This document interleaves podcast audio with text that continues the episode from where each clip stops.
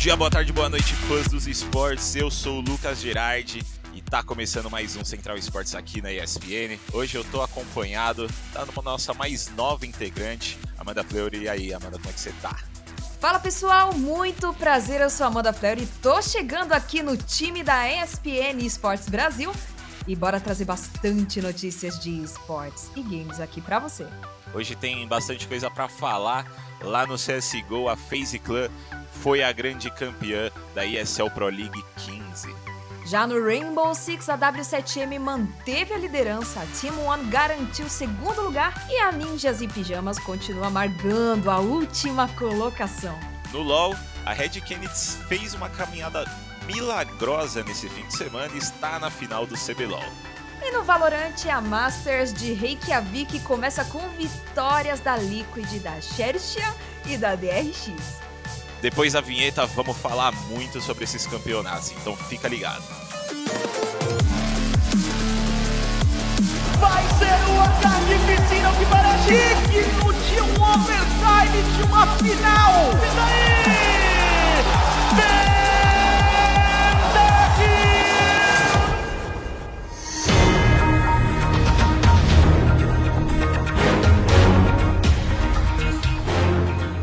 Bom, voltando aqui, queria dar as boas-vindas a você, Amanda. Obrigado por topar fazer parte desse time. Vai vir coisa muito boa aí pra gente, né? Com certeza, o ano de 2022 promete muito e você que tá ouvindo, fica, vai ter bolo, vai ter muita novidade. Olha, não posso contar muito senão é spoiler, hein? Mas vai ser muito bom. No CSGO, a FaZe Clan é a grande campeã da ESL Pro League 15, né? Depois de várias semanas de confrontos dentro dos servidores e nos palcos de Düsseldorf, na Alemanha, os play... Acertei? Ah, então fechou.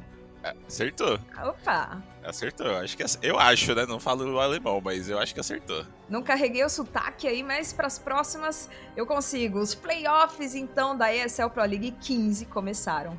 E nesse último domingo cravou com a FaZe Clan continuando essa caminhada, essa campanha de vitórias apresentadas desde a Intel Extreme Masters de Katowice e levantando o troféu do campeonato. A equipe de Kerrigan, que não teve uma fase de grupos tão forte, né, apesar da classificação, varreu a chave dos playoffs em uma caminhada genial da equipe, né? A primeira partida da reta final foi uma série melhor de três, que foi levada até o último mapa, cheia de amassos contra players, que é o time do elenco da Gambit, né? Em seguida deram aula para atual campeã de Major, a nave, e mandaram um Simple para casa em um 2 a 0 e depois a Fúria nas semifinais, também com 2 a 0 Olha aí, mandando o Fnatic, Stars Riders e a NiP pra casa, ó, chupando o dedo.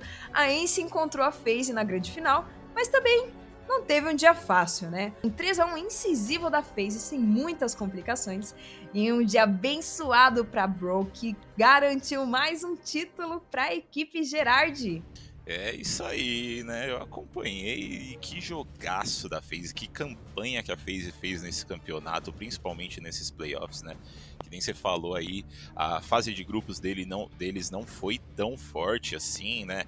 Que eles estavam no grupo B ali junto com a Fury, com a própria Ence mesmo, né? Esse, esses playoffs, na verdade, eles ele foram foi repleto de equipes da, do grupo B, né, que chegaram ali nas, nas últimas partes dos playoffs e mandaram super bem, mas a FaZe aí continuando essa caminhada que eles estão fazendo, como você disse, desde a IEM Katowice, estão é, jogando demais, sinceramente, assim, uma baita de uma surpresa para esse ano. A gente achava aí que ia chegar a era da Navi, né, e a gente está vendo que não tá rolando tanto assim. Talvez tenha um pouco de, uh, os conflitos ali né, entre Rússia e Ucrânia têm afetado um pouco os jogadores ali, já que alguma parte deles são desses, desses países, então não sei se isso chegou a afetar eles no, no desempenho, né? Mas a Navi vinha numa caminhada muito boa no ano passado e não está conseguindo replicar e a FaZe está aproveitando para disparar. Kerrigan aí liderando o time de maneira genial, um dos melhores capitães do, do, do CSGO mundial, sem dúvida nenhuma. E o Broke aí, pelo amor de Deus, que moleque bom com a Alp, é, destruiu todos os jogos que ele jogou. Então, título mais do que merecido para essa phase e, sinceramente, aí vou deixar minha opinião. Eu acho que se eles manterem esse nível aí, dá para phase começar uma nova era no CS:GO, hein? Pô, Gerard, e vale lembrar também, né, que a única representante brasileira, que é a Fúria, né, os Panteras, estavam classificados diretamente para as quartas de final, né, depois de sair do grupo B em primeiro lugar, mas não conseguiram alcançar a final. Nas quartas, eles mandaram a Astralis para casa por 2 a 1 com Yuri e Cacerato amassando, mas acabaram caindo contra a FaZe. É como você disse, né? Você tinha comentado logo menos, né? Mas não antes de fazer eles soarem a camisa. Explica um pouquinho mais aí sobre essas suas observações. Exatamente. A Fúria, sem dúvidas aí, para quem acompanha o CS Mundial, sabe que é o principal, a principal equipe brasileira, né, dentro do, das competições, estão tá, jogando muito bem, eles estão fazendo uma campanha muito boa e fizeram também na ESL Pro League, né, saíram do grupo B em primeiro lugar, invictos. É, essa equipe da Fúria, eu acredito muito que chegaria na final se eles não tivessem encontrado a FaZe nas semifinais, né? Mas, mesmo encontrando a FaZe, eles fizeram a FaZe ali, sofrer, viu? Sofrer para conseguir. Foi um 16 a 13 na Inferno e um 19 a 16 na Mirage. Então, placares muito próximos. Jogamos muito bem, mas é isso, né? É o que eu falei. A FaZe tá, tá meio que imparável aí, tá bem difícil ganhar deles. O Hobbs jogou muito nessa série contra a Fúria, muito mesmo. O Hobbs que foi o jogador de um milhão de dólares aí para FaZe, né? E tá, tá se provando, se provou na IEM, agora se provou na ESL. É, e não, não deu muito para os brasileiros, né? Mas fica, fica uma impressão boa, né? Fica uma impressão de que esse elenco da Fúria, com mais tempo, mais experiência e mais entrosamento, pode sim voltar a colocar o Brasil no topo do mundo. E a gente já tá, de certa forma, né, com esse elenco da Fúria. É, vamos ver aí, estão rolando os RMRs enquanto a gente está gravando aqui, então a gente vai ver quais outros times brasileiros são promissores aí, mas a gente também tá munido de, de equipes brasileiras que estão mandando muito bem lá fora nesse ano, então fiquem de olho no, no cenário mundial de Counter-Strike, por favor, que tá valendo muito a pena. Pra caramba, né? E com essa vitória, a FaZe acabou levando para casa a bagatela, né? Nada mais, nada menos do que 900 mil reais, né? Além da primeira vaga para Blast World Final de 2022, hein, Gerard? O negócio realmente não tá, não é pouca coisa não. Vale a pena acompanhar você que tá ouvindo. Inclusive, deixa aí nos comentários, marca a gente com hashtag EsportsNSPN e deixa seus comentários, a sua hype aí.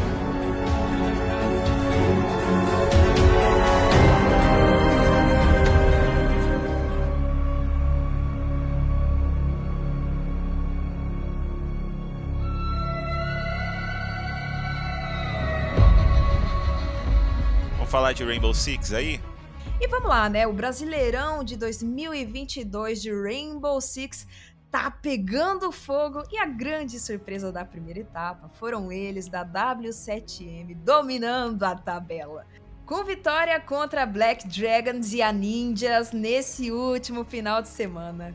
Por 7 a 4 e 7 a 5 ali, ó, igualzinho os touros garantiram a permanência no primeiro lugar e se mostraram como a melhor equipe do campeonato até então, ó, quase garantindo a vaga na Copa Elite Six. Logo atrás veio a Team One, que passou por uma reformulação quase que completa e conta só com Lagones no elenco anterior. Já a Team One levou a vitória contra a MBR e também contra a Liquid no domingo, ultrapassando a cavalaria na tabela por um pontinho só. Exatamente aí, W7M surpreendendo todo mundo, né? Porque para quem acompanha o Rainbow Six sabe que a equipe não teve um 2021 muito bom durante o Brasileirão do ano passado. Eles ficaram ali em nono lugar, que é o penúltimo lugar da tabela, né? Só o Santos ficou abaixo deles. Então, estavam passando por dificuldades no ano passado, fizeram uma reformulaçãozinha aí, é e conseguiram voltar muito forte, né? O Hertz está jogando muito o GDN também, que são dois nomes aí que se mantiveram é, para essa, essa temporada desse ano, né? O Casey também é um deles. Então o W7M fez uma reformulação aí com dois nomes é, que estão ajudando muito, né? Que é o JV92 e o Volpão, é, que está ajudando demais a equipe nesse, nesse Brasileirão de 2022, essa primeira etapa, né? E estão indo para essa última semana, essa última super semana do BR6 aí, muito bem encaminhada, como a Amanda disse aí, para garantir uma vaga na Copa Elite Six. Assim, eles estão quase garantidos, né, como a gente falou, mas eles já estão garantidos porque, pô, eles estão em primeiro lugar, 17 pontos. Eu acho muito difícil que nessa próxima semana, esse próximo fim de semana, na verdade, né, a galera consiga ultrapassar eles em questão de pontos. Então, W7M fazendo muito bonito aí nessa primeira etapa. E a T1 também, né? T1 que ano passado foi uma das equipes que esteve aí no, no top 3 mundial do, do Rainbow Six, né? Ganhando o Major do, do México, mas vieram para esse ano com uma reformulação, né? Para quem, quem não acompanha muito Rainbow Six aí, o alemão, que era uma da, um dos nomes principais da Team One, ele acabou indo para G2 Sports e está jogando lá na Europa. E a Team One resolveu reformular esse elenco aí com o Lagones, né? Que era o, o, o capitão aí do time. E o Lagones se manteve e realmente fizeram uma reestruturação muito forte eles mostraram aí que a perda de nomes é, importantes da equipe no ano passado não, não, não, afetou muito, né? Eles fizeram essa reestruturação aí muito bem feita e tão surpreendendo, tão no segundo lugar atualmente aí da, da tabela e mandaram a Liquid para o terceiro lugar aí nesse fim de semana com a vitória deles. Muito bom, são dois times aí, como você bem comentou, a Team One né, e a W7M, são times tradicionais e já é de se esperar que eles reformulem e voltem com muita força e talvez assim uma, uma pontuação bem espaçada, né? Que já garanta mais ou menos ali a vitória. Uma longa distância entre esses times. E enquanto isso, a campeã mundial de 2021, que é a Ninjas e Pijamas, a NiP, tá passando por dificuldades nessa primeira etapa, né, Gerard? Até agora eles conseguiram encaixar só uma vitória, olha só que aconteceu nesse último sábado contra a FaZe e foi, olha, bem apertada. Sofreram cinco derrotas, com só uma delas sendo no overtime. Os ninjas estão lá no fundo da tabela, hein? Já no próximo final de semana, a gente vai ter o quê? Anota na agenda, a gente vai ter uma super semana com jogos na sexta, sábado e domingo, começando, claro, a partir das 13 horas. Essas últimas rodadas vão ser as mais importantes. Por quê, galera? Porque elas definem quais times vão garantir as quatro vagas para a Copa Elite Six e quem vai ficar na parte de baixo da tabela vai pegar a vaga. O hype tá grande. Essa próxima, esse próximo fim de semana aí vai ser super importante para a galera, principalmente ali debaixo da tabela, né? Tentar agarrar um lugar na, no top 4 do campeonato, né? W7M ali, como a gente já falou, já está é, quase, quase garantida, então eles não, não ficam tão preocupados. E também com o nível de jogo que eles estão apresentando, vamos combinar, né? Eu acho que é um é. pouco difícil eles ficarem de fora aí, mas eles têm jogo contra a Team One, né? Que é outro time que está mandando bem. Então pode ser que eles tenham um caminho difícil, mas eu duvido muito ficar de fora. Então acho que a definição mesmo é mais nesses times que estão para baixo da W7M. Então, literalmente os nove outros times, né? É os lanterninhas aí, né? Na luta aí para conseguir a vaga. Exatamente. E, e, só, só falando um pouco aí da, da NIP, né? A NIP, para pra galera que não tá sabendo aí, campeão mundial lá no ano passado, no, no Six Invitational, jogaram super bem. É uma equipe que desde que entrou no cenário brasileiro, tá no, no grande panteão aí das melhores equipes né, brasileiras. E nesse ano parece que não, as coisas não estão dando muito certo para eles, né? É, a equipe tá lá na, na última colocação, tá mandando super mal. Sinceramente, não vejo um, um cenário onde eles consigam classificar para para a Copa Elite Six, né? Então, dá o vermelho aí para a galera da NiP para ver o que está acontecendo aí. Eu não sei se a NiP ela sempre tem essas oscilações, né? Volta e meia eles estão bom, às vezes eles estão jogando super mal.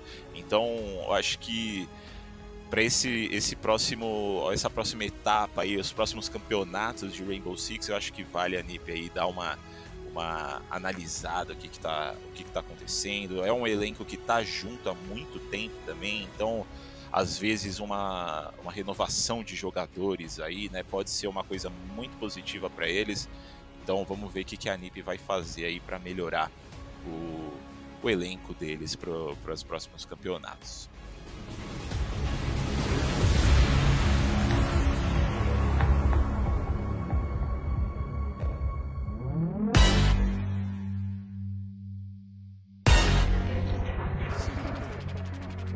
E você quer saber outro time que se deu muito bem nesse final de semana, Gerard? Qual? A Matilha fez bonito e se classificou para a grande final do primeiro split aí do CBLOL 2022. Eles vão encarar a Pen Gaming. Para quem tá ouvindo e não acompanhou, calma, a gente vai trazer o resumo para você nesse último final de semana. Lá nos estúdios da Riot Games, a Matilha superou as expectativas, encaixou duas vitórias e se classificou, né? Foi um, foi um jogo proativo com grandes séries, né? Obviamente, lideradas por Titã e Aegis. A Matilha fez bonito. No sábado, eles enfrentaram a Fúria, também numa série cheia de gritaria, muita exaltação. A galera tava exaltada. Todos os jogadores, até mesmo a Aegis, né? Que ele é mais tranquilo. Ele levantou, botou o dedo na cara dos Panteras e encaixou um belíssimo 3 a 1 para mandar a Fúria. Os Panteras para casa, voltaram para toque, hein? Já no domingo, eles enfrentaram a melhor equipe da fase regular do campeonato, a Kabum. Mas apesar de serem a melhor da fase regular, os ninjas não conseguiram parar o embalo dos lobos ferozes que manteve o ritmo e repeliu o placar de sábado em cima de House e companhia. Mas olha só, vale lembrar que ambas as equipes que estão no final dessa primeira etapa foram campeãs das etapas do ano passado, ó. A PEN ganhou a primeira e a Red ganhou a segunda. Agora é só a gente fazer a torcida, Gerard. Bora fazer o nosso bolão? Olha, é, Red Kennedy aí, como você falou, fazendo um fim de semana excepcional. Eu fico até mal aqui comentando porque eu, eu desacreditei muito deles nas últimas semanas. Eu realmente não estava botando tanta fé que eles iam conseguir voltar aí e, e se reerguer, né? Porque eles perderam ali, foram enviados para repescagem no, no começo dos playoffs e eu achava que já estava tudo acabado para eles, mas a gente viu que esse é um time muito muito unido, né? A Red Canids eles estão juntos há muito muito tempo mesmo, então eu acho que a resiliência deles é uma parada assim bizarra eles não estavam indo muito bem na fase regular, não começaram os playoffs bem. É, era muito preocupante porque parecia que eles não estavam conseguindo arrumar os problemas deles. E nesse fim de semana aqui vieram super, super inspirados. Como você falou aí, a Aegis e Titã, é, destaque do fim de semana, sem dúvida nenhuma. E uma coisa que eu gostei muito, né, a Red Kennedy, a gente viu nas últimas semanas também, né, Gravitar e Avenger ali mudando bastante, um entra, o outro sai, é, até o próprio Betão chegou a aparecer, né, no, no, no topo ali, na, nas primeiras partidas deles do, dos playoffs, e nesse fim de semana eles optaram por não fazer mudanças, né, eles continuaram aí com o Gigo e o Greve na, no elenco, e eu acho que isso é uma coisa muito boa para eles, né? Eu acho que essa, essa mudança de, de jogadores traz o, o elemento surpresa ali, né, contra os times que eles estão jogando, mas eu acho mais fácil manter uma coerência é, sem mudar o, o, os jogadores, principalmente melhores de 5, né? Porque melhores de 5 ali existe todo um ritmo, existe uma, a criação de uma atmosfera para os times, então Acho que manter as cinco peças desde o começo da série até o final, eu acho que é a, a, a opção mais, mais é, viável, a, a, melhor opção para eles, né? E a gente viu que isso realmente aconteceu. A Kabum aí, eu acho que foi a grande surpresa para mim de não ter ido tão bem. Eu acho que talvez falte um pouco mais de entrosamento para eles nos, nos playoffs, né? Melhor de cinco é aquilo que, que eu acabei de falar um pouco da Red. É melhor de cinco é um pouco mais cansativo, é um, é um estudo muito grande para essas séries. Melhor de cinco e melhor de um são totalmente diferentes e a gente viu que a Kabum acabou não conseguindo passar. E, como você bem disse, PEN e Red Kennedy se enfrentam aí nesse próximo, nesse próximo fim de semana, não. No, sem ser esse, no próximo. Né? Eles vão ter aí duas semanas para se, se preparar para o jogo entre eles. E, assim, Red Kennedy ainda assim é, mostrou essa evolução, mas eu ainda continuo botando minhas fichas na PEN. É, a PEN é uma equipe que, como eu falei nos podcasts anteriores, vem evoluindo muito, muito, muito, muito desde a da fase regular e também ao longo dos playoffs, né? A gente viu eles simplesmente destruindo, colocando a Kabum no chinelo. E eu não sei, assim, é, esse time da Penha, eles se adaptam muito bem, eles conseguem jogar de diferentes estilos de jogo. Então, eu não sei. Eu boto minhas fichas na Penha aí, talvez um 3 a 2 para eles. É, mas que vai ser jogão, com certeza vai ser. Vamos ver se a Red Kennedy aí vai conseguir manter esse ritmo. Bora aí. Então, galera que tá ouvindo, anota na agenda, vai ser no dia 23 a grande final, Pay Game e a Red Kennedy. Vai começar tradicionalmente às 13 horas, né, uma hora da tarde, nos canais oficiais da Riot Games, né, do LoL Sports e bora assistir, fazer sua torcida, conta aqui pra gente no Twitter, marca, marca o Lucas, marca eu também, pra gente saber qual que é a sua torcida. Vocês acham que a Red pode ser a primeira equipe a parar a PEN? Ou será que eles vão acabar caindo pros tradicionais? Manda pra gente a sua opinião.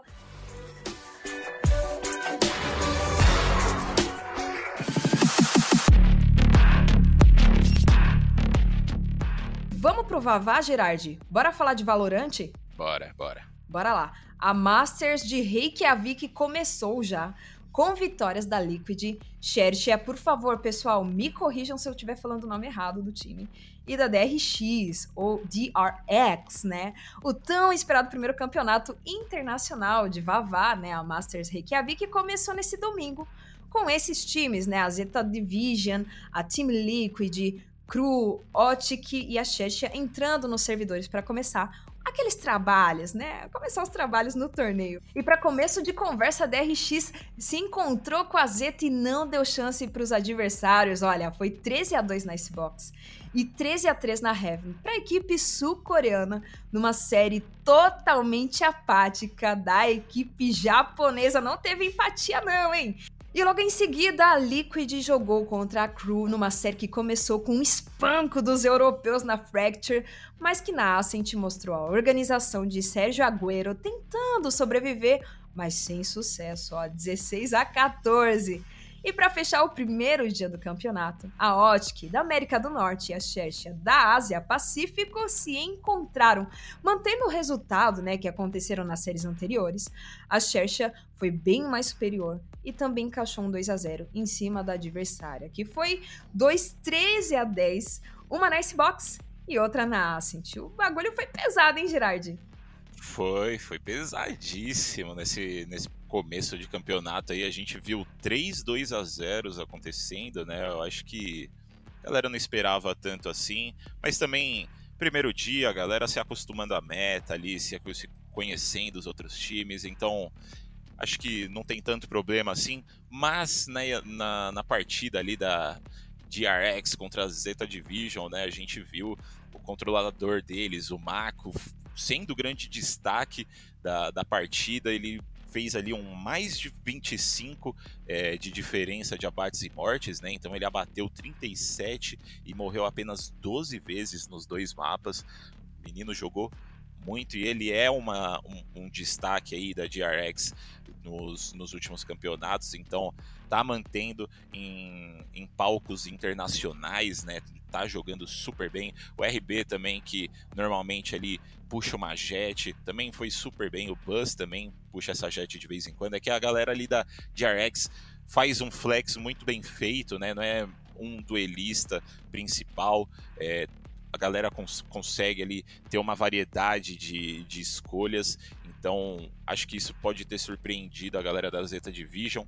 Já no jogo entre Team Liquid e Cru, a gente viu aí a cavalaria chegando forte, né? Já é desde o ano passado uma equipe que a gente fica de olho lá da Europa, né? Eles chegaram muito fortes, estão é, com, com a dupla ali, né? Os dois irmãos Screen e Nivera que estão jogando super bem também.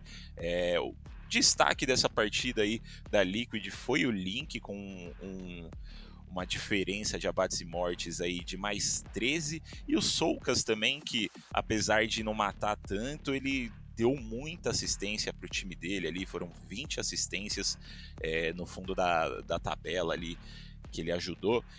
E o joguinho da Optic e da Xerxa, a gente não. Acho que eu, pelo menos, não esperava tanto assim a Optic é, passar tanto sufoco contra a Xerxa, porque a Optic é um time que tá mandando super bem lá no NA e eu achava que eles iam chegar para dar mais trabalho.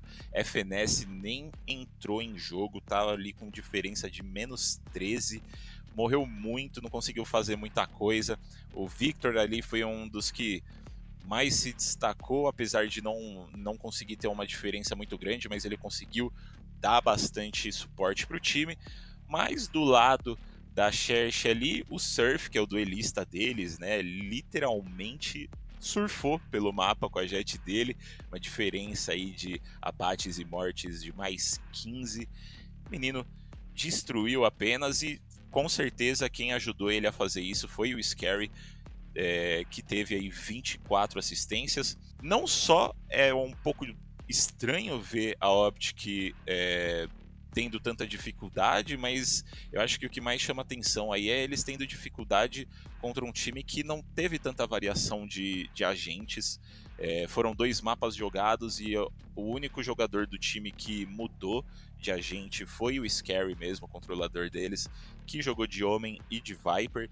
Então, não sei muito bem o que, que aconteceu para essa Optic não conseguir é, reagir contra a Xerxa, né?